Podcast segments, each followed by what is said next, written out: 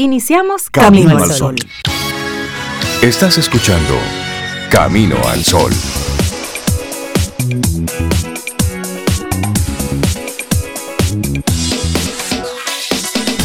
Buenos días, ¿cómo están? estoy bien, Rey. Buenos días. Buenos días, Cintia, Laura, Sofía y todos nuestros amigos Camino al Sol oyentes. Que espero que estén súper bien.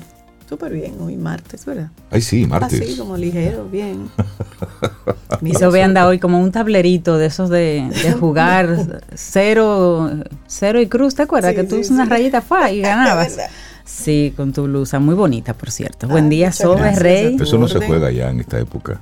No. Antes yo recuerdo que en el, en el, en el recreo, en el, en el recreo, el patio no, algunos patios no estaban así tan bonitos como están ahora, así con su ¿verdad? son unos privilegiados. sí, estos muchachos. Entonces tú ¿eh? cogías un palito y jugabas en la arena, en la tierra.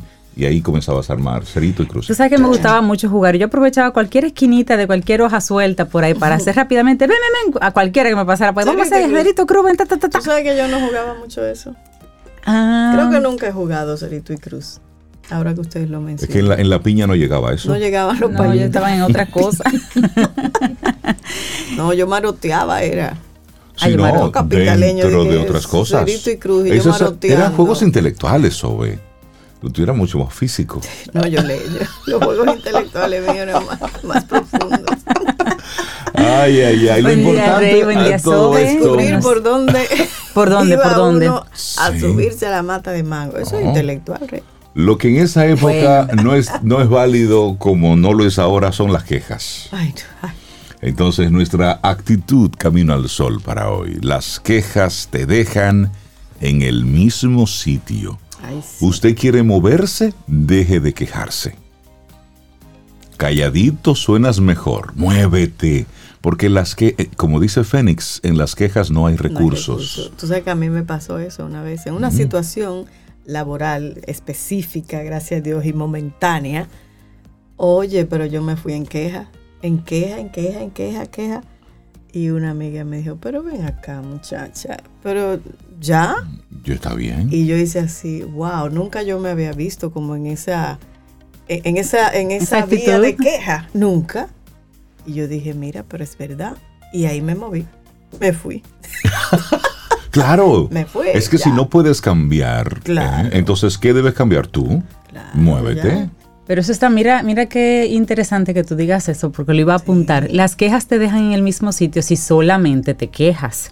Pero la realidad es que a partir de una queja es que tú te mueves, o a partir de una queja es que tú te das cuenta de que no estás donde quieres estar, o de que no estás haciendo lo que quieres hacer. Pero cuando lo que no puedes es quedarte en la queja. Y cuando tu tema es recurrente, eh, sobre lo mismo. Además hace daño, hace daño y contamina todo Entonces muévete, muévete, Entonces en la queja no hay recurso como tal, eso es un es un ejercicio de la lengua, de moverla sin hueso. Y mal movida además. Así es que hoy queremos invitarte a eso. Las quejas te dejan en el mismo sitio. Simplemente te mueves y comienzas a procurar diferentes cosas. Sí, sí, sí. Y ahí es que queremos llevarte a propósito de todas las cosas que, estamos viendo que están pasando. Han pasado, están pasando, pasarán, siempre lo decimos. Lo que estamos viviendo hoy es lo que nos toca ahora. Y es un momento chévere, productivo, para, para crear muchas cosas buenas. Muchas situaciones maravillosas. Por supuesto. Y abre un abanico de preguntas, pero si me estoy quejando por esto, vamos a ver, ¿qué opciones tengo? ¿Qué hago? ¿Qué cambio? ¿Con quién hablo? ¿Hacia dónde me puedo mover? ¿Por qué me estoy quejando? ¿Qué es lo que está pasando que no me hace sentir cómoda? Ponerle eso objetividad, porque las quejas están llenas de emocionalidad. Y entonces ahí no estamos siendo racionales, no. Me estoy quejando por, ok, ¿y por qué me estoy quejando de esto? Ah, entonces comienzas a profundizar y eso hace que al final tú digas, bueno, esto yo no lo voy a resolver, entonces la decisión que tomo es esta. Y a veces sí lo puedes resolver. y, a veces, y a veces es fruto de, del cansancio, de un, de un estado temporal incluso y tú dices, pero ven acá, yo, yo realmente yo estoy quejándome, pero yo no he descansado, yo necesito un respiro. Y al final con ese descanso y ese respiro, sin cambiar nada más, tú vuelves a la carga y resulta que, oh, sorpresa, no estaba todo tan mal, es que tú no estabas emocionalmente en un momento para, para, para continuar con eso. Entonces, parar, respirar y luego seguir, no necesariamente te llama a moverte, pero sí te llama a que tienes que hacer algo. Algo está pasando. Entonces tú ahí ajustas. Un llamado de atención. O te mueves. Es un llamado de atención. Exacto, es eso. Pero quedarse en la que. No. No, no, eso no. Además te votan y no te cogen la llamada. Llega un momento en que te votan siempre, óyeme, contamina todo a tu alrededor. Ay, ay, ay, bueno, arrancamos nuestro programa Camino al Sol. Te recuerdo nuestro número de teléfono, ahí tenemos la aplicación de WhatsApp, 849-785-1110. Y si quieres enviarnos un correo electrónico para algún invitado, algún tema en particular que quisieras que tocáramos aquí, bueno, escríbenos a hola arroba caminoalsol.do. Te repito nuestro correo, hola arroba caminoalsol.do. Y también estamos en las diferentes redes sociales, en Instagram, Facebook, tenemos nuestro canal de YouTube. Esto es, lo que hacemos aquí es radio a través de una estación FM. Ahora bien, hay algunas entrevistas que nosotros aquí las grabamos en video. Están colgadas en nuestro canal de YouTube para que usted ahí pueda ver esas conversaciones que tenemos con algunos de nuestros colaboradores. Y si te gusta, bueno, pues compártelas, que ese es el objetivo de que tengamos ese reservorio de las cosas que, hacemos. Normalmente a la gente le gusta. Y se queda. Y se queda. Un secreto. Es entre nosotros, ¿no? Así que arrancamos nuestro programa Camino al Sol. Es martes, estamos a 2 de agosto.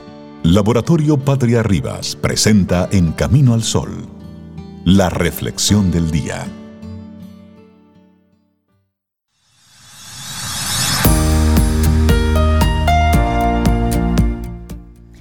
Hay en lugar de quejarte de las personas, descubre formas, tácticas y trucos sobre cómo llegar a las personas. Sunday Adelaja. Nuestra reflexión para esta mañana. ¿Cómo afectan las quejas a nuestro cerebro? Y vamos a comenzar con una especie así de cuento. Un amigo se encuentra con otro. En cinco minutos el primero queda agobiado y sin palabras al escuchar las quejas de su interlocutor quejas relacionadas con sus padres, con su hermano, con la falta de empleo, la ausencia de una pareja, del pésimo servicio de salud, de la falta de conciencia de sus vecinos y de las medidas arbitrarias que toma el gobierno. Oigan qué mezcla tan interesante. Hay situaciones en la vida que sin lugar a dudas ameritan quejarse, como una reacción natural para liberar tensiones acumuladas por el evento en sí la pérdida de un familiar cercano, el quejarse, el quedarse sin empleo por un recorte de personal, un divorcio o una enfermedad grave, son experiencias dolorosas por las que una queja puede despertar nuestra empatía.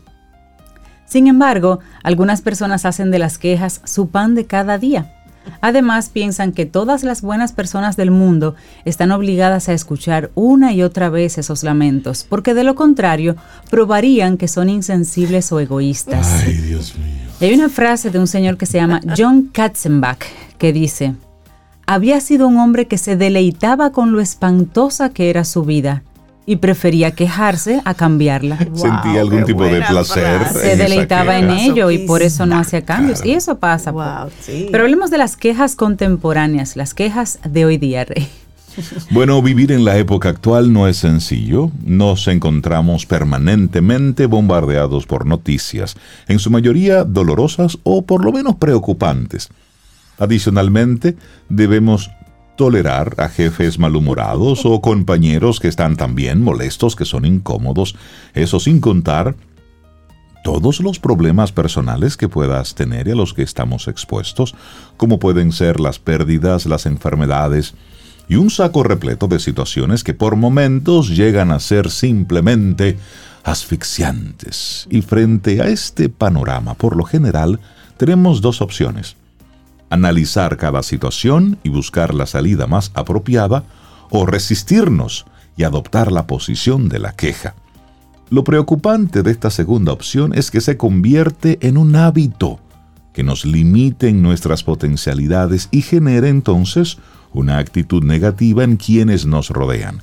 Podríamos pensar que quejarse es una especie de catarsis frente a las presiones, y puede que por momentos cumpla con esta función Sin embargo, la queja puede convertirse, sin que lo notemos, en una costumbre que repetimos como un círculo vicioso y que con el tiempo se, torna la, se va a tornar en la respuesta automática frente a las dificultades. Así es, pero ahora les comento las consecuencias de, la, de las quejas en nuestro cerebro. Según investigaciones adelantadas por varios neurocientíficos, de la frecuencia e, e intensidad emocional con la que nos quejemos, dependerá que nuestro cerebro sufra cambios significativos y esto se debe a que durante esta condición de frustración e impotencia constantes, el cerebro libera hormonas como la noradrenalina, cortisol y adrenalina que terminan por alterar el funcionamiento normal de este órgano. Algunos científicos incluso afirman que estar expuestos de manera reiterativa a la queja deteriora o elimina las conexiones neuronales presentes en el hipocampo de nuestro cerebro, esa es precisamente la zona encargada de encontrar soluciones a los problemas que nos aquejan. La insistencia en la queja es una forma de condicionarnos negativamente que genera rechazo en los demás y termina por deteriorar nuestras relaciones familiares, de pareja o laborales. Es una condición de dependencia y por tanto de inmadurez y de pasividad frente a los problemas. Pero ¿qué podemos hacer con eso, Cintia? Claro, esto es lo importante ahora. ¿Qué podemos hacer? Las cosas difícilmente serán lo que nosotros queremos que sean. Entonces, ¿por qué frustrarse y amargarse por lo que no cambiará porque escapa a nuestro control? ¿No sería más razonable tener una actitud más flexible y asumir un comportamiento más adaptable que nos permita tener mejores opciones en nuestra vida? La energía que utilizamos en quejarnos la necesitamos para superar la adversidad. Cánsese pensando en resolver. Modificar este tipo de conducta siempre será una opción. Es cierto que frente a ciertas situaciones es sano reclamar, es un derecho del que debemos hacer uso porque también forma parte de nuestras alternativas y fortalece nuestra autoestima. Para superar este hábito tan desgastante de quejarse, es importante empezar por analizar los problemas con cabeza fría y evaluar qué podemos hacer, cómo podemos hacerlo, cuándo debemos hacerlo aprender a interpretar las cosas de manera diferente, menos autodestructiva y más propositiva. No pretendamos cambiar el mundo de los demás. Hagamos un esfuerzo por mejorar el nuestro. Y para tener algunos datos presentes, hay situaciones en las que la queja se convierte en una estrategia consciente o inconsciente de manipulación. El infractor experimenta culpa, y la forma de disfrazar dicha culpa es despertando en el otro sentimientos de compasión o de solidaridad, para no tener que enfrentar con responsabilidad las consecuencias de sus actos. La queja es un estado de malestar que tiende a perpetuarse, una condición que produce sufrimiento, pero al mismo tiempo una especie de goce negativo. Ay, sí. Eso me gusta. Y esa dudosa satisfacción puede ser desplazada con ayuda terapéutica. Y esto permite transformarla en un goce positivo, es decir, deseo actuante para superar ese estado de pasividad frente a la vida. Así es. ¿Cómo afectan las quejas a nuestro cerebro? Un escrito de Edith Sánchez que compartimos aquí hoy en Camino al Sol. Laboratorio Patria Rivas presentó En Camino al Sol la reflexión del día. 849-785-1110. Ese es nuestro número de WhatsApp. Escríbenos. Camino al Sol.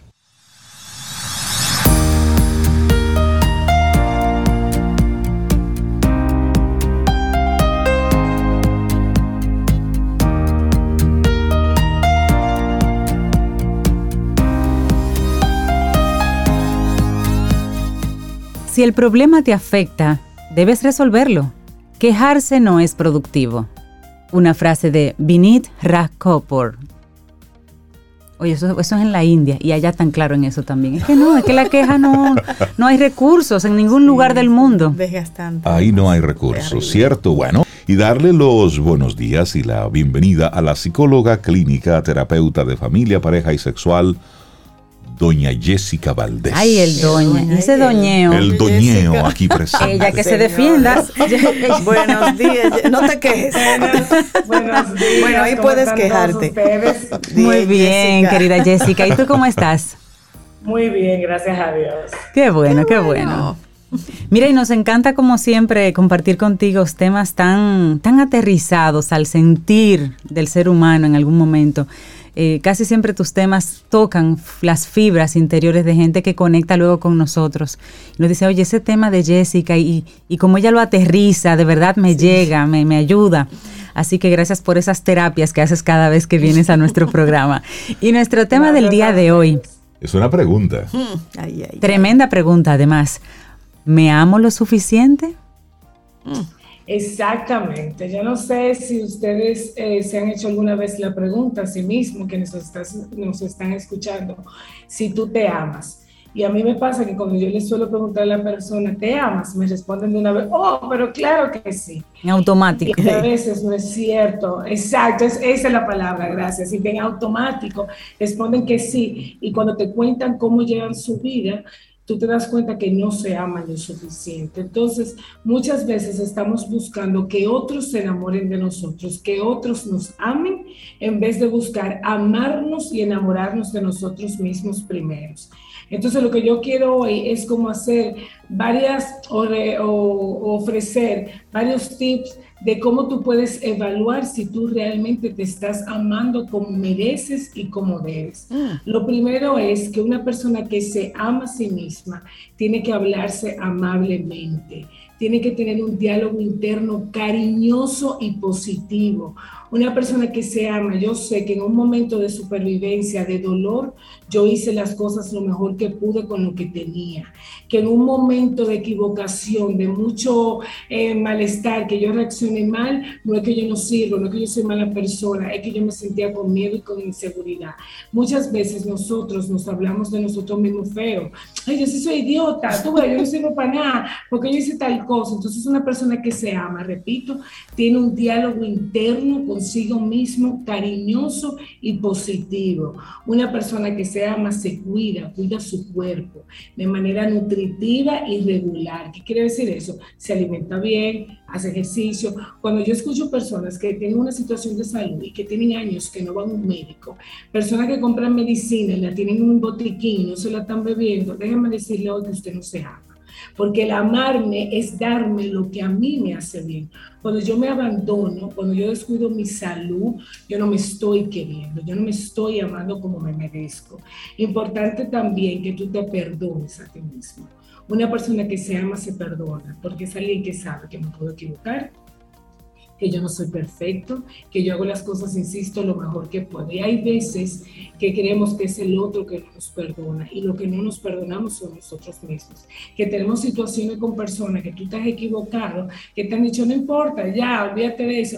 Y tú cada vez que te reúnes y hablas con esa persona, tú traes esa misma historia. El mismo tema no te has perdonado tú, no has entendido que tú mereces ese perdón.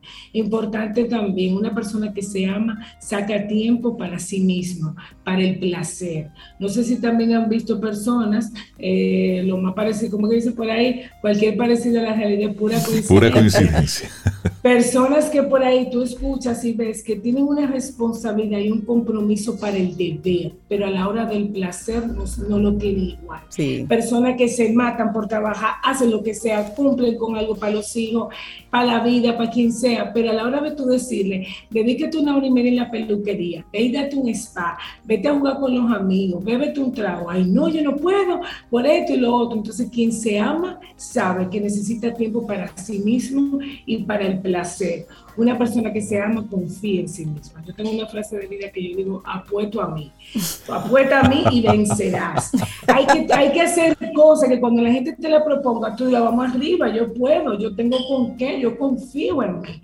Una persona que se ama sabe su fortaleza, pero también sabe sus debilidades. Es decir, yo estoy clara que yo no necesito que nadie me venga a decir en qué yo soy bueno, porque ya yo lo sé.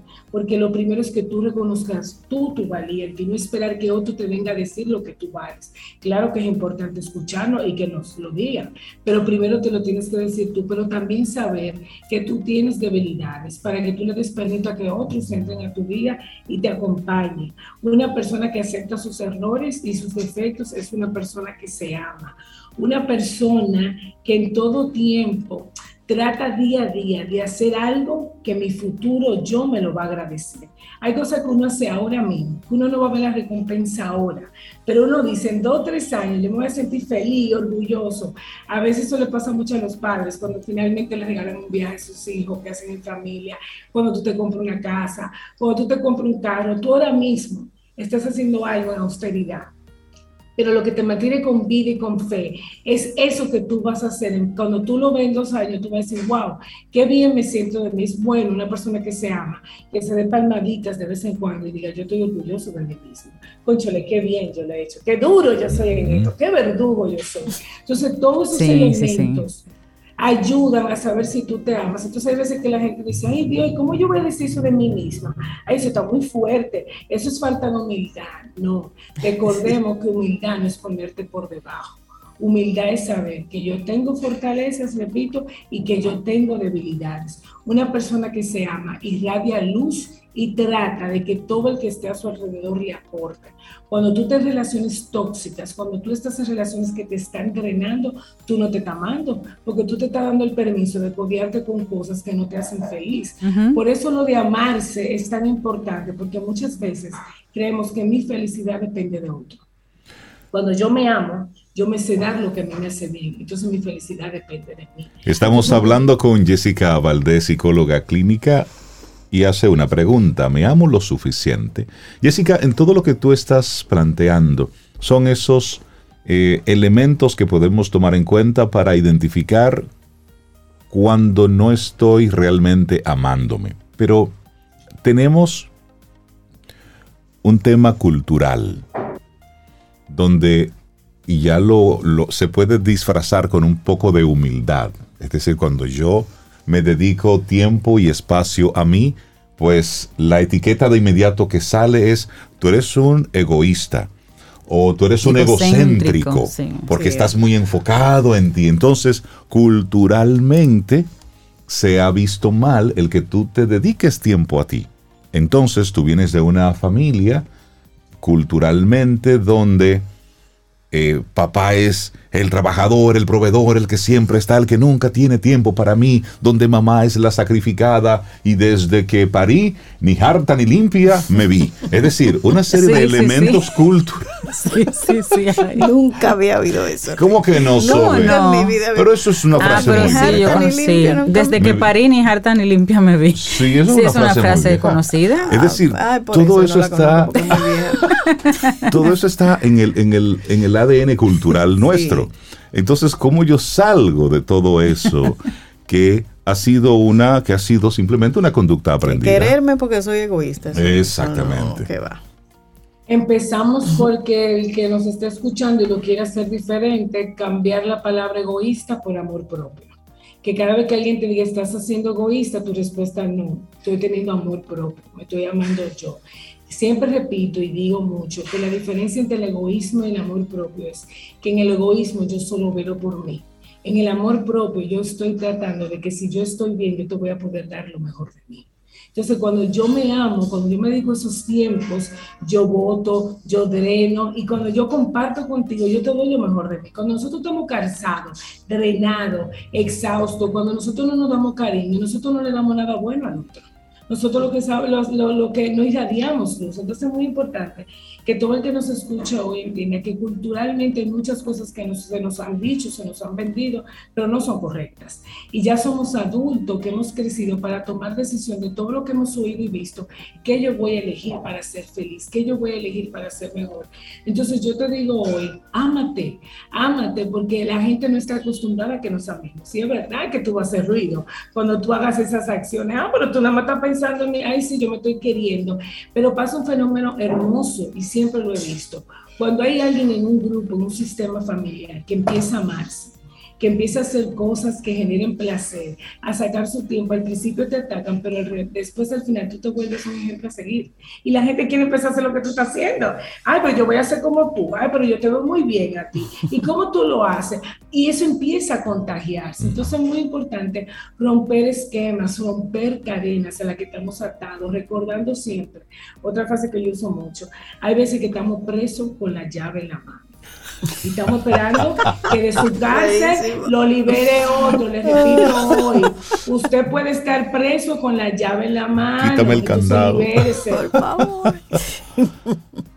A sí, sí, sí, a veces andamos en automático. Siempre recuerdo el caso de una amiga mía que estaba hablando por teléfono conmigo y mientras está hablando conmigo, eh, yo siento como movimiento, pero ¿qué tú estás haciendo? Pero que no, que, pero, no, sigue hablando, que yo te estoy oyendo. Y seguimos, pero, pero ¿qué es lo que tú estás haciendo? Que no encuentro el teléfono. Pero tú estás hablando por teléfono. Conmigo. señores, eso, eso da risa, pero eso pasó de verdad. Y eso, significa que nosotros estamos distraídos. Pero, fulana, pero míralo en tu oreja, tú estás hablando conmigo. Ay, yo creía que estaba hablando del teléfono de la casa, sí, era el celular. Y ella estaba hablando por el celular, buscando su celular. Y, es distracción. Y esa distracción siempre está acompañada de que estoy haciendo mil cosas para otro y no para mí. Correcto. Que estoy haciendo mil cosas por el deber porque creo que el mundo se me va a acabar y no sé hacer pausa para mí. Y la gente no entiende o no quiere aceptar que cuando tú haces la pausa, la claridad llega, señores. Para tú, para tú encontrar algo que tú dejaste que se te perdió, tú tienes que sentarte y pensar dónde fue la última vez que tuve, qué hice. Tú tienes que detenerte para tú reflexionar, para tú encontrarte contigo, para encontrar soluciones tú tienes que sentarte y pausarte. De hecho, el programa, mi intervención iniciaba con la frase que ustedes leían de la queja y va conectado de cierta manera con el tema, porque siempre también digo, la queja significa insatisfacción. Cuando yo me quejo es que yo estoy insatisfecho con mi vida. Y como no asumo la responsabilidad de cómo resolverlo, me quejo para que otro venga y me lo resuelva. Entonces, muchas veces en el no amarme es cuando tú no te amas, tú estás lleno de queja. Ah, muy fácil para Jessica decir eso, pero no sabe el marido que yo tengo. Eso no me ayuda. Pero tú no sabes lo difícil que está tu situación económica. Yo no puedo de segundo. Eso es queja, queja, queja, queja, queja, queja. No. Siéntate, asumir responsabilidad y decir qué yo necesito para sentirme amada, yo conmigo. ¿Qué yo necesito para sentir que soy feliz? ¿Cómo yo me estoy dando amor a mí mismo? ¿Cómo yo me estoy cuidando? ¿Qué tengo que hacer para cuidarme? Señores, tenemos que ponerlo en primer lugar y retomemos la metáfora siempre cuando tomamos un vuelo. Cuando nos vamos en un avión, que nos dan las indicaciones, siempre hay que recordar que le dicen a los padres, sobre todo, primero ponle el chaleco salvavidas a tu hijo, a ti, perdón, y luego a tu hijo. Claro. Porque muchas veces queriendo salvar al otro, cuando el otro ya está puesto para recibirme, yo no estoy ahí para darle ayuda. Primero me tengo que nutrir yo para poder darme al otro. ¿Sabes que, y que tú, discúlpame que te interrumpa, Jessica, para no dejar ir ese momento donde conectas la queja con el tema del amor propio? A veces no nos damos cuenta, pero cuando nos estamos quejando, lo que estamos es mostrando que no tenemos amor por nosotros mismos, porque estamos simplemente rumiando un tema que en el fondo tú sabes lo que tienes que hacer, es detenerte, cambiar, eh, hacer un movimiento pero estarte regodeando es como estar bañándote en lodo. Y tú sabes que estás en el lodo, pero es que sientes una especie de placer por estar ahí. Entonces, para nuestros amigos Camino al Sol oyentes, una sugerencia de uno que no es psicólogo, sino uno que ha escuchado muchas quejas. Cuando venga el quejín, tú comienzas a... Echa para allá, no vengas con tu queja. Óyeme, y eso se convierte en un cambio de switch automático. El otro se ríe. porque, Sí, porque a veces. Oye, Jessica. A veces el que está sumido ahí no es consciente de que cada vez que yo me veo con tal o cual persona. Traigo tal diálogo. El tema es el mismo, es el recurrente. Entonces tú lo que se lo visibilizas de forma un poco chistosa, como. ¡Ay! no me digas que vamos a hablar de lo mismo. Vamos un problema diferente, por lo menos. Y eso por lo menos detona en el, en el otro el, ok, tengo que revisar esta, esta actitud constante. Reinaldo, te voy a pasar otra, Cindy Sobeda, por si la quieren utilizar. La gente venga con esa, una que yo uso mucho. Eh, te entiendo, te entiendo, ¿qué vas a hacer? Exacto. Y la gente se queda como, pero ¿y cómo así? Yo, sí, que tú vas a hacer, o al revés, también le digo, te entiendo, que tú quieres que yo haga por ti? Y la gente te dice, tú no puedes hacer nada por mí. Pues entonces, entonces, ¿tú qué vas a hacer? Hay que, claro, hay que devolver la pelota, porque muchas veces la gente está tan acostumbrada a vivir en ese ambiente de queja, que no quiere ver que la responsabilidad mía, es muy bien lo ha dicho Reinaldo, y es real, siempre sabemos lo que tenemos que hacer. Lo que pasa es que a veces tiene un precio que no queremos pagar. Y el tema de hoy está todo asociado, que siempre terminamos en los mismos temas. Amor propio tiene que ver con límites, tiene que ver con responsabilidad, tiene que ver conmigo. Todo lo que pasa en tu vida tiene que ver contigo. Lo que pasa es que cuando eso que tiene que ver conmigo es tan fuerte que yo no sé qué hacer con eso, yo lo quiero poner en el otro. Pero nosotros tenemos que saber que todo tiene que ver conmigo. Y si yo cambio, todo cambia. Entonces uno tiene que empezar primero, empiece por usted, empiece siempre por mí. ¿Qué voy a hacer conmigo? ¿Qué yo quiero? ¿Qué yo necesito? ¿Cómo yo me lo voy a dar?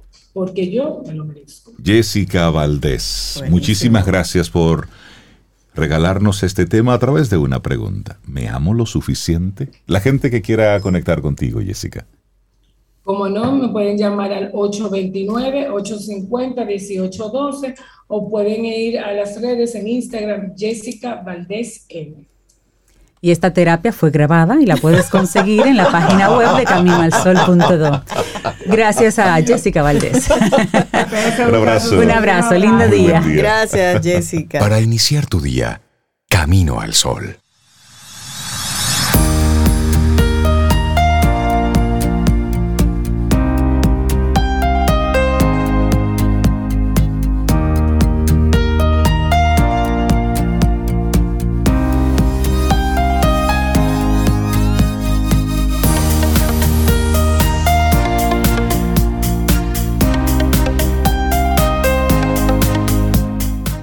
¿Y sabías que nuestra vida laboral es determinante en lo que a salud mental se refiere? Un buen equilibrio con nuestras labores permite que podamos sentirnos más plenos y con mayor motivación para sobrellevar la rutina. Y mañana vamos a seguir aprendiendo sobre este tema en el segmento Quien Pregunta Aprende con Escuela Sura porque nos visita la profe designada Priscila Araujo, coordinadora de atracción y desarrollo del talento humano en Seguro Sura, República Dominicana. Así que tendremos este interesante segmento. Quien pregunta aprende con Escuela Sura. Y una persona que siempre que llega aquí a este espacio nos llena de, de energía buena, siempre con esa actitud y con esa intención de que se puede mejor, se puede hacia mejor, de que podemos tomar la responsabilidad de nuestra vida y, es una mujer que ella lo que dice aquí en el programa, ella lo practica. La ah, doctora Marisa Arbaje. Buenos días, doctora, ¿cómo está usted? Pues excelentemente bien, celeste maravilloso, bien. Ella está hermosa, radiante. Buen día, doctora. fresco, es que el abrazo es fundamental. Estar en las vitaminas humanas es muy rico. mí me gusta eso. las, vitaminas humanas. Sí, porque ahora no, estamos buscando, ahora cambiamos la teoría de personas positivas a personas vitaminas.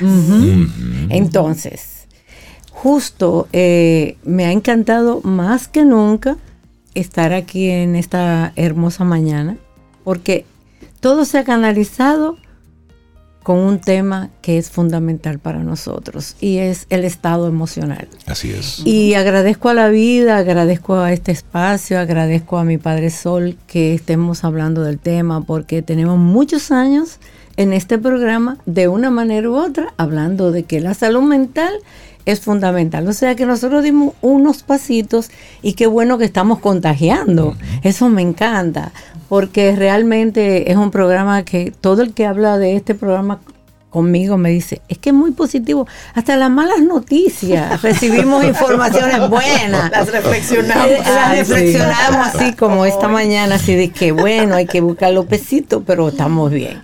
Inclusive recordé esta mañana una chica que fue paciente mía después, que ella tuvo intento de suicidio, prendió el radio como todas las mañanas y iba a hacer algo inadecuado con su vida. Y estábamos hablando del programa, Reinaldo se rió y ella dice que cuando Reinaldo se rió, ella sintió como Oye, ¿para dónde va? ¿Vas a vivir?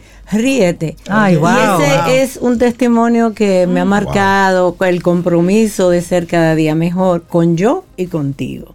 Entonces, precisamente, eh, tengo una reflexión muy importante que pudiéramos decir como que estamos recolectando lo de toda la mañana y es el estado emocional, la queja. ¿Para qué te quejas?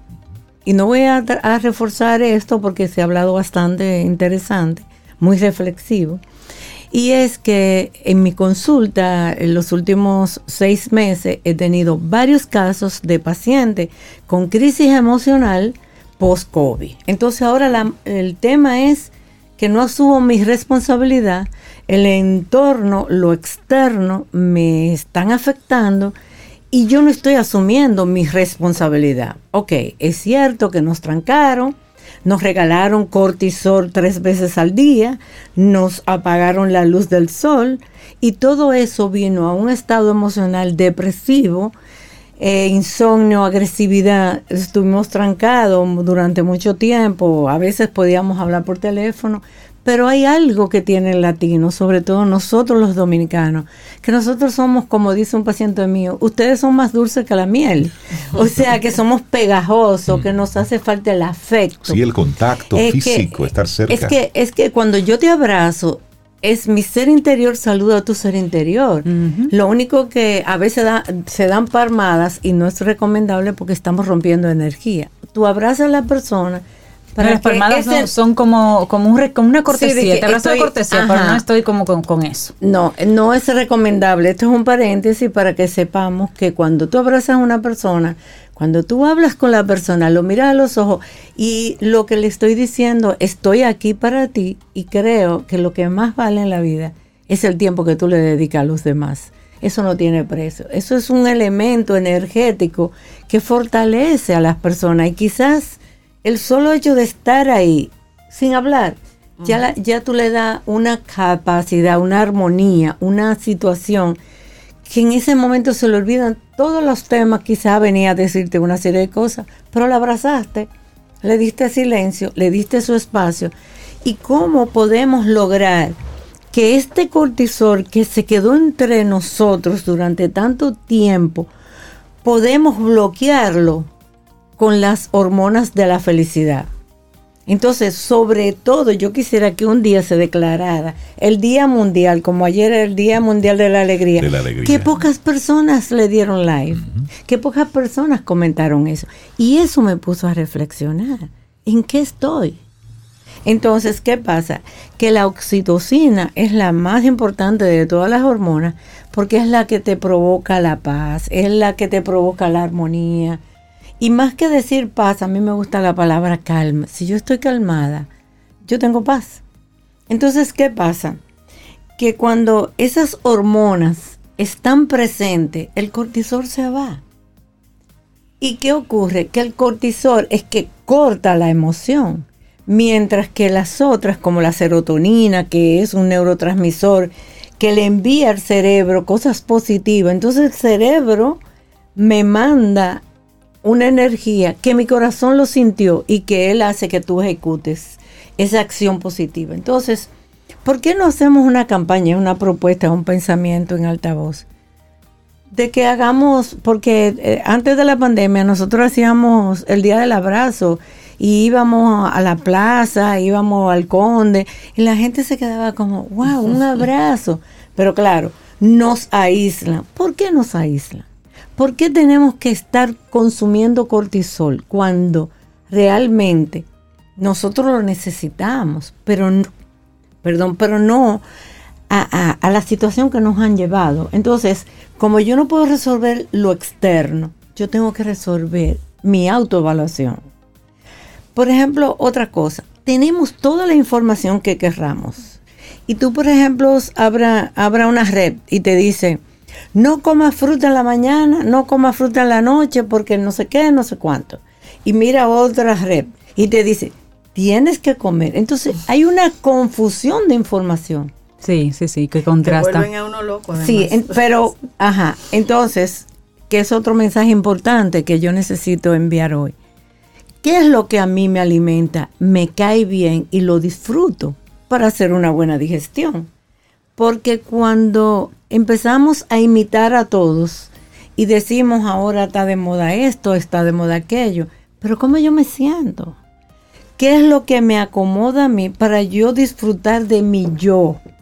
Porque es que la autoevaluación no es que es tan romántica, pero tenemos que estarnos chequeando porque estamos actuando. Entonces, lo que tenemos que buscar es, y esto es una reflexión sumamente importante, señores, más del 90% de mis pacientes, cuando yo le pregunto, ¿cuál es su proyecto de vida? ¿Qué? ¿Cuál, ¿Cuál es su proyecto? ¿Pero qué es eso? Pero, o sea, no estamos hablando de analfabeto, pero sí analfabeto emocional.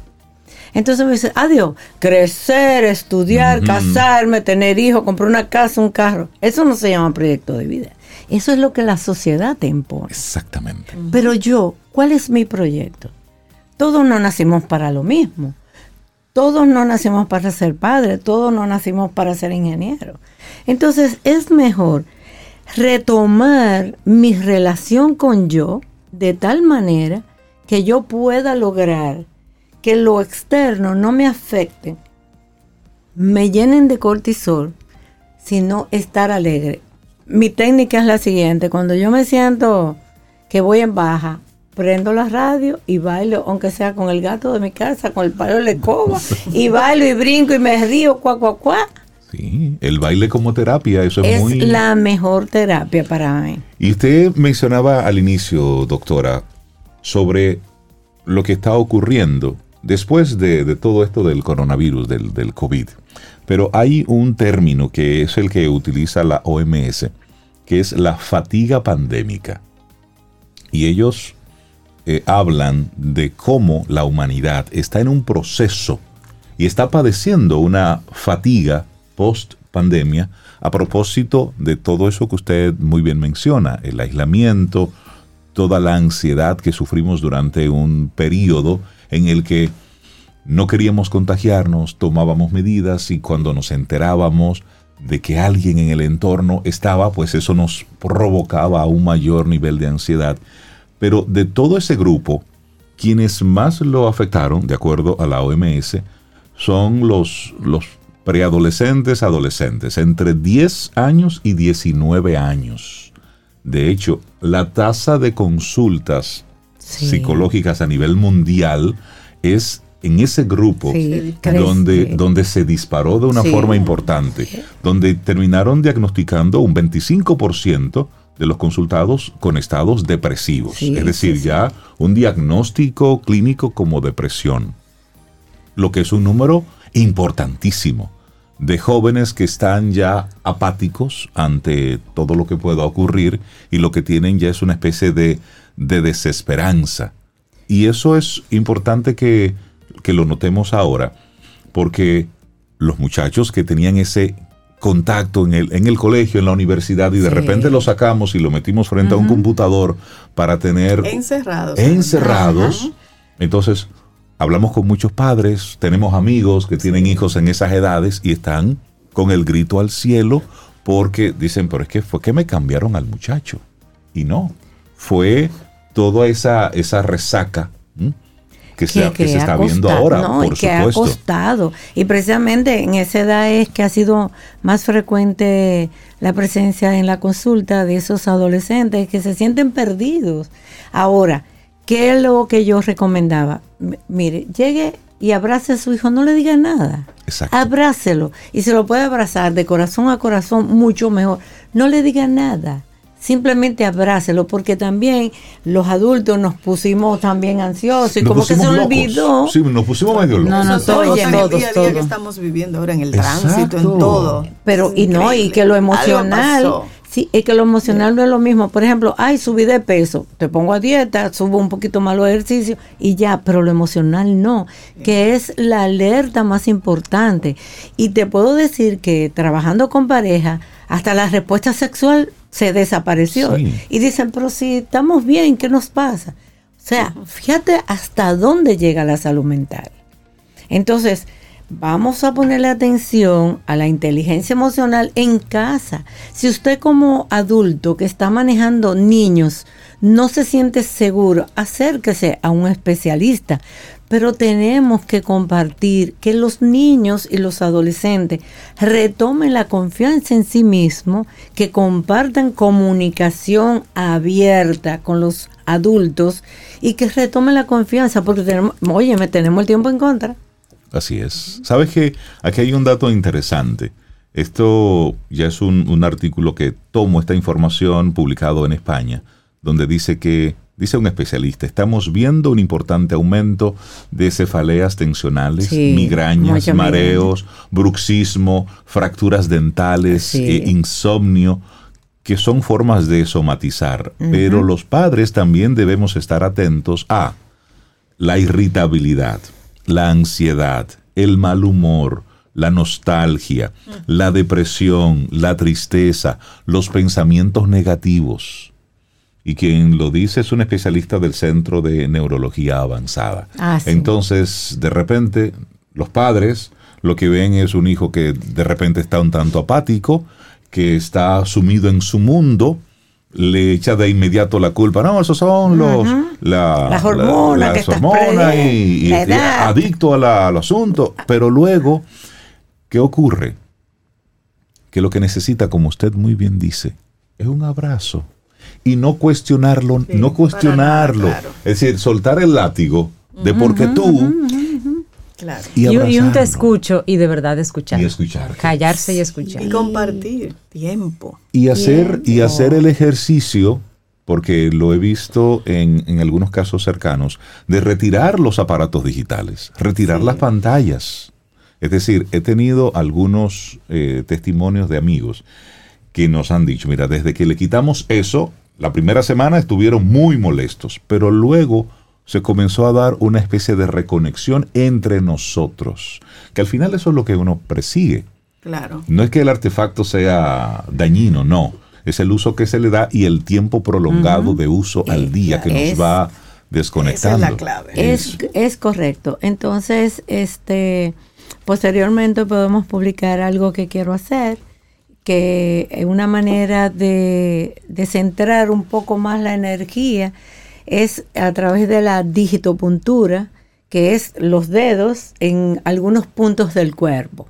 Entonces, por ejemplo, eh, colocamos esta, la mano así con los dedos. Los deditos pegados todos. Pegados todas, las yemas de los dedos. Las yemas de los dedos lo hacemos en el borde del dedo meñique de la otra mano entonces empezamos a decir, yo merezco, inhalo y exhalo, pero una inhalación abdominal, no torácica, la torácica es ansiedad. Eh, yo merezco, yo merezco, inhalo y exhalo, yo merezco, yo merezco. Luego vamos a las 100 reuniones, que es aquí arriba en la cabeza. En la coronilla. En la coronilla, en la molleja. Entonces, yo, los, yo lo siento, yo lo siento, yo lo siento, y luego voy al corazón. Se manifiesta, se manifiesta, se manifiesta. Entonces, cuando colocamos los, dedos a, a nivel de aquí, estamos hablando del intestino, estamos motivando el intestino Ustedes saben que tenemos tres cerebros y que el intestino es fundamental porque ahí está el sistema inmunológico. Entonces, cuando yo hago aquí, yo empiezo a decir que merezco. Porque también decimos, ay, que imagínate que yo soy conforme. No, yo merezco, yo lo siento, yo lo expreso. O sea, es reconocer que merezco. Ok, yo merezco, en el lateral de la mano. En el lateral, en el dedo, en el meñique, yo merezco. Yo lo siento. En la coronilla, en la cabeza. En la cabeza y yo lo expreso. En el corazón. En el corazón. Ahí. Mi corazón dice y mi cerebro manifiesta. Qué lindo. Y ahí va ese video por WhatsApp. Al 849-785-1110. Tenemos que, amarnos para que la OMS saque del listado de enfermedades cosas como el insomnio, el estrés, la ansiedad, sobre todo. Y que seamos preventivistas, no curativistas. De eso se trata. Doctora Maritza Arbaje, la gente que quiera conectar con usted. Yo estoy en el 809-705-0979. De 9 de la mañana a 3 de la tarde recibo llamada y estoy en las redes a sus órdenes. Y lo único que queremos es que si no tenemos quien nos abrace, si no encontramos un ser que nos escuche y que nos ame, pues vámonos a amar y vámonos a abrazar nosotros mismos, que solo tenemos nuestro ser y nuestro cuerpo físico. Eso es lo que tenemos. lo demás lo vamos facilitando. Doctora Marix Sarvaje, un abrazo. Un abrazo. Muchísimas gracias por el regalo de Siempre. Bendecidos. Muchas gracias. Ten un buen día, un buen despertar. Hola. Esto es Camino al Sol. Camino al Sol.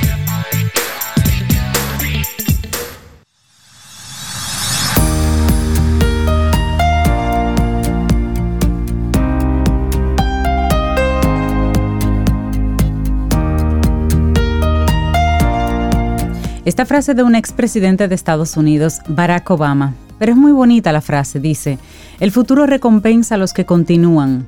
No tengo tiempo para sentir pena por mí misma, no tengo tiempo para quejarme, voy a seguir adelante. Voy a seguir adelante, me encanta eso. Seguimos aquí en este Camino al Sol y le damos los buenos días, la bienvenida a Jenny Mateo. Ella es consejera certificada de lactancia y es una conferencista en estos, en estos temas. Jenny, buenos días y bienvenida a Camino al Sol. ¿Cómo estás?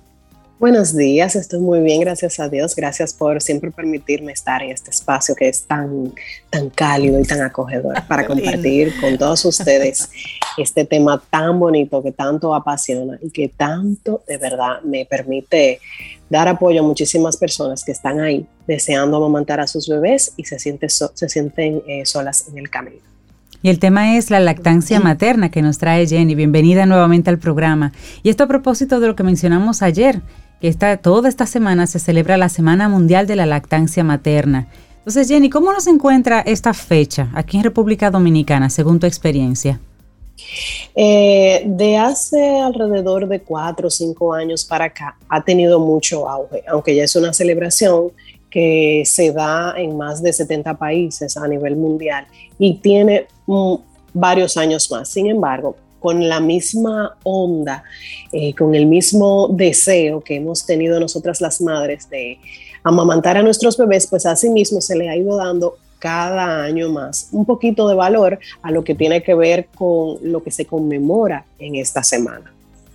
Hablemos de qué, de qué se conmemora, así como mensaje central en esta semana, para quien no entiende realmente por qué es tan tal la importancia de la lactancia. Claro que sí.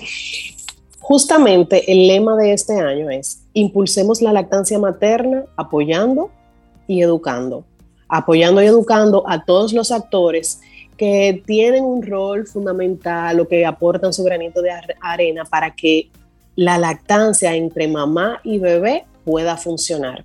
Entonces, ¿qué es lo que se busca? No es minimizar aquellas madres que son mixtas. Una madre mixta es aquella que combina fórmula infantil y leche materna con su bebé. O tampoco es minimizar aquella madre que por decisión o por alguna situación en particular, pues decidió o le tocó dar fórmula de manera exclusiva. No.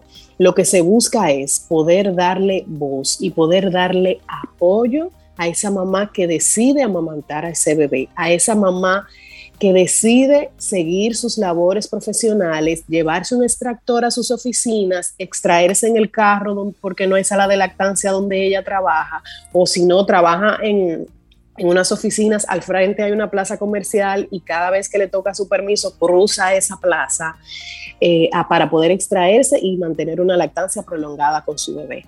Esa es la idea, poder darle apoyo a esa mamá que se enfrenta a muchísimos mitos, que se enfrenta a muchísimos consejos no deseados de personas que están a su alrededor y no entienden lo que significa eh, los beneficios de darle ese preciado líquido de oro a su bebé.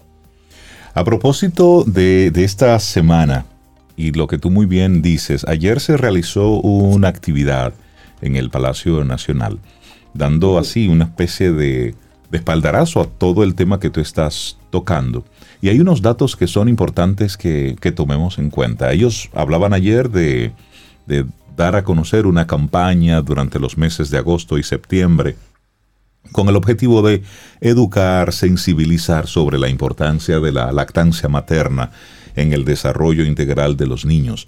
Pero decía la representante de la OEI en República Dominicana que exhibe, oigan bien, nuestro país exhibe una de las tasas más bajas de lactancia de América Latina y el Caribe. Y en el país, el porcentaje de niños lactados de manera exclusiva durante los primeros seis meses asciende a un 16%. Estos son datos de la encuesta en hogar Mix del 2019. Entonces, el ministro de Salud explicaba, por supuesto, las, las bondades, lo beneficioso que es para la salud del bebé y de la madre el, el proceso de la lactancia. Tú que trabajas en el campo directamente con las madres, ¿cuál entiendes tú, de acuerdo a tu experiencia, que es la principal barrera? Justamente para allá yo me iba, porque siempre hablamos de los beneficios, miren cómo el ministro hablaba, que si los beneficios, que si qué bueno es para mamá, que si bueno es qué bueno es para bebé, incluso es bueno para papá, que regularmente tiene la carga económica del hogar, aunque mamá también trabaje, a papá le toca cargar con la responsabilidad económica y se libera totalmente por el hecho de amamantar al bebé. Sin embargo, hay muchísimas trabas, iniciando desde las políticas públicas que están pero no se aplican. Esas políticas que eh, hay una ley de protección en nuestro país, la ley de protección de la lactancia materna, la ley 895, donde dicen que a una mami que acaba de dar a luz se le debe incentivar a que pegue a su bebé de manera inmediata si ambos están en perfecto estado de salud. Sin embargo, si damos a luz en un centro privado, lo primero que hacen es llevarse al bebé para limpiarlo, para aspirarlo, para hacerle de todo, sabiendo, entendiendo mucho, muchos de las personas del personal de salud que ese bebé puede ser, no necesita limpiarse porque nace con algo llamado vernix caseoso que lo protege totalmente estando dentro de la pancita de mamá como también fuera. Y aparte de eso, ustedes lo quieren limpiar, lo pueden hacer encima del pecho de mamá, haya sido un parto vaginal o haya sido una cesárea, pero no, inmediatamente lo separan. Lo separan. Se llevan a la mamá a la habitación, eh, no permiten que esté con bebé por alrededor de dos o tres o cuatro horas, dependiendo si fue eh, un nacimiento vía vaginal o cesárea. Y ya cuando el bebé sube a la habitación de mamá o se lo llevan, le han dado un biberón que es que causen interferencia en lo que tiene que ver con el agarre de ese bebé al pecho. Pero también llega luego la enfermera que no está formada en lactancia y le dice, a ti no te va a bajar la leche de una vez, hay que darle su formulita al bebé. Sin embargo, el cuerpo de mamá se está preparando desde el primer y segundo trimestre de embarazo para ese momento, justo para ese momento que es el nacimiento del pues bebé. Ahí donde hay que hacer el primer trabajo. Ese, es un, ese es un protocolo que ya está establecido, Jenny. Entonces, ¿qué tan difícil sería que el nuevo protocolo sea lo que tú estás diciendo? Conversar con los oh. centros médicos, con, con, los doctores y establecer en conjunto un nuevo protocolo para que esto que tú dices sea una realidad. Para que no sea una opción con el del centro que lo entienda, sino que sea el protocolo. Claro, porque cuando las madres exigen este derecho, justamente le dicen eso, ese es el protocolo o la política de la clínica. Entonces, ¿qué es lo que hay que hacer? Aplicar la ley que ya existe y darle seguimiento. Yo estudio administración de empresas en la universidad y ese es uno de los pasos fundamentales de administrar, que es parte de los roles de nuestro gobierno. Usted tiene la ley, tiene que aplicarla y tiene que darle un seguimiento y un monitoreo. ¿Por qué no tener personal del gobierno, del Ministerio de Salud Pública, por ejemplo, que vele puntualmente por estar simplemente supervisando los nacimientos de, ese bebé, de esos bebés en esas salas, ya sean de centros públicos y privados, porque también sabemos que el trato de, las madres en los centros públicos deja mucho que desear. Entonces, de esa manera se preserva y se garantiza que la ley se aplique porque está ahí. Lo que pasa es que se está haciendo lo que cada quien desea. Mencionaste un aspecto importantísimo, lo que ocurre en esos en esas primeras horas, en esos primeros momentos de contacto entre la madre y el bebé. Pero luego esa madre tiene que insertarse en el ruedo laboral. Entonces, mamá tiene unos meses, unas semanas eh, que puede estar en casa con el bebé, pero se sugiere la lactancia durante los primeros seis meses. Y durante los primeros seis meses, ya mamá en el mes tres, en la mayoría de los casos, ya está trabajando. Y hay unos periodos que se deben dar para que mamá pueda eh, amamantar al bebé. ¿Cómo sigue el tema de las políticas públicas en ese sentido, de acuerdo a tu experiencia? Eh, tiene paredes muy altas también, porque no ya se ha avanzado en ese sentido también, pero todavía hay muchísima escasez de salas de lactancia en centros privados y también en las oficinas públicas para que la madre que trabaja en la calle tenga la oportunidad de tomar sus tres permisos de trabajo durante su jornada laboral y haga sus extracciones para mantener la producción de leche materna. Esa es una tener el espacio. A veces les toca irse a, un cubículo o a una oficina que no se usa, pero cuando tú vienes a ver no tiene una ventanita, no tiene, no tiene aire acondicionado, está llena de polvo. Por otro lado, la mandan a veces al baño. Yo quiero saber aquí quién va a comerse un plato de arroz con habichuela al baño. Entonces, ¿por qué mamá debe extraerse en el baño? Esa es una, el espacio. Lo segundo, tanto en centros públicos como privados, a las mamás, señores increíbles, les da vergüenza o miedo de perder su trabajo por exigir su derecho o por pedir su derecho de sus tres permisos que está dentro del código de trabajo. La madre, luego de insertarse eh, de nuevo en su trabajo, tiene tres permisos de mínimo 20 minutos para poder extraerse durante su jornada laboral de ocho horas. Ya las madres que están en el sector público, que trabajan, por ejemplo, hasta las 2, 3 de la tarde, les corresponde dos permisos. Hay muchas que se ven, eh, o sea, las forzan a que junten estos tres eh, permisos y lleguen o una hora más temprano o se vayan, o lleguen una hora más tarde o se vayan una hora más temprano, pero esto no favorece la producción de leche materna. Y hay otras que simplemente le dicen que no, que eso aquí no se aplica, que eso no se puede. Entonces volvemos a lo mismo. La ley está ahí porque eso está en el Código de Trabajo pero ¿quién vela porque se cumpla? A las madres les, da miedo.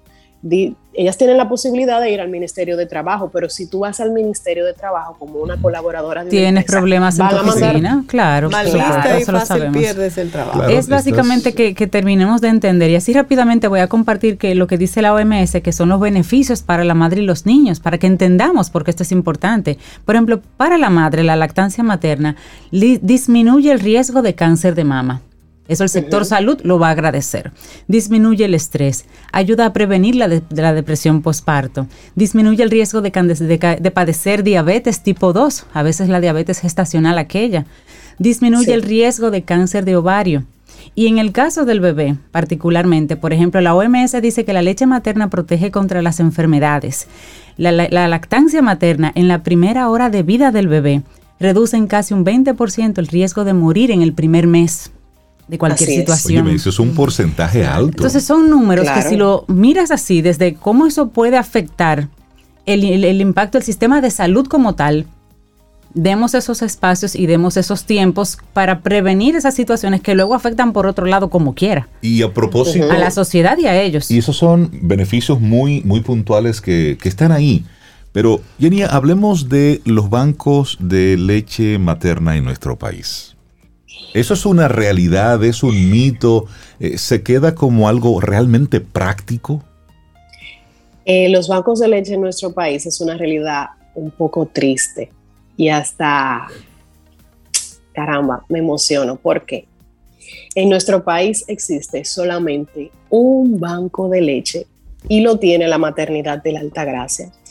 Justamente en esta semana, diferentes organizaciones eh, hacen jornadas para poder donar eh, leche a ese banco, pero las madres tenemos todas que dirigirnos solamente a ese, a ese lugar. ¿Para qué es ese banco de leche? Para poder ofrecer leche que madres nodrizas eh, ofrecemos a los bebés prematuros cuya madre falleció, cuya madre está en cuidados intensivos. Y ese bebé necesita alimentarse, lo ideal es que tome leche materna, aunque sea de otra mamá, porque tiene componentes como inmunoglobulinas, grasas. Las inmunoglobulinas son anticuerpos que van a proteger al bebé de infecciones y otro tipo de enfermedades. Lo ideal es que ese bebé, si es prematuro, su, su mamá tuvo una complicación, tome leche materna. Yo recuerdo en una ocasión que de Santiago eh, me llegó a otras colegas y a mí nos llegó la información de que se necesitaba eh, leche para un bebé prematuro y hubo que venir a buscarla aquí.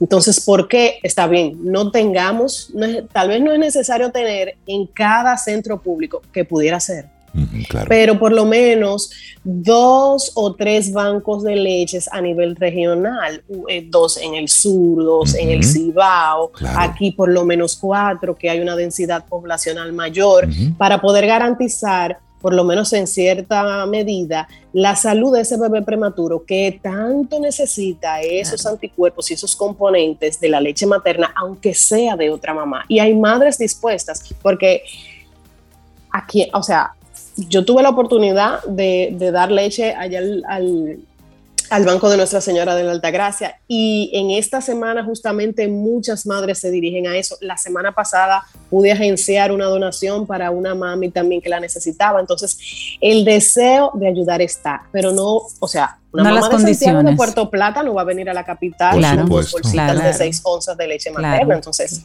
es, es eso. Es una realidad que debe todavía explorarse y trabajarse muchísimo más. Nos comenta una Camino al Sol oyente que su madre le daba masajes en los pechos a las, a las madres recién paridas para que dieran leche inmediatamente, que ella dentro de su especialidad como enfermera aprendía a hacer eso y que ahora no necesariamente todas las enfermeras saben que pueden hacer eso, pero que por otro lado el protocolo, que es un negocio, también, porque ahí te venden la leche, te venden las cosas.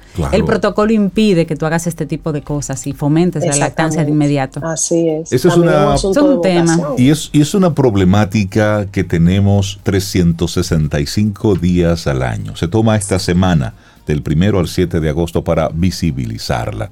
Pero realmente sobre esto hay que, hay que hablar porque es algo que se está padeciendo cada día. Es decir, sobre esto no podemos cansarnos. Y no, estamos, y no hemos hablado y no hemos entrado, y será tema para otro día, Jenny, del beneficio emocional. Por supuesto, de esa conexión emocional. Jenny, la gente, tú eres, eres consejera certificada en lactancia, también das conferencias sobre estos temas. La gente que quisiera conectar contigo de una forma u otra, apoyarte, involucrarse con estos temas, ¿cómo puede hacerlo?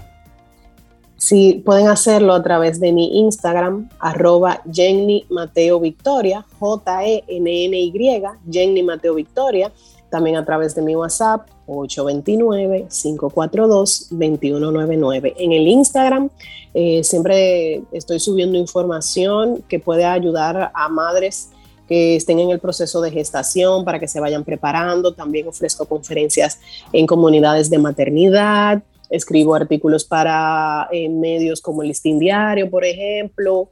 Eh, también doy conferencias en empresas y ofrezco mis asesorías individuales y talleres como iniciando la lactancia, banco de leche para que para aquella mamá que estamos mencionando que se separa de bebé y quiere mantener su lactancia. Así que estamos por ahí a la hora. Buenísimo. Gracias por encargarte de ese tema. Excelente tema. Jenny, muchísimas gracias. Un abrazo y por supuesto siempre bienvenida aquí a Camino al Sol. Gracias a ustedes. Feliz día para todos. Gracias, igual. Un buen despertar. Hola. Esto es Camino al Sol. Camino al Sol.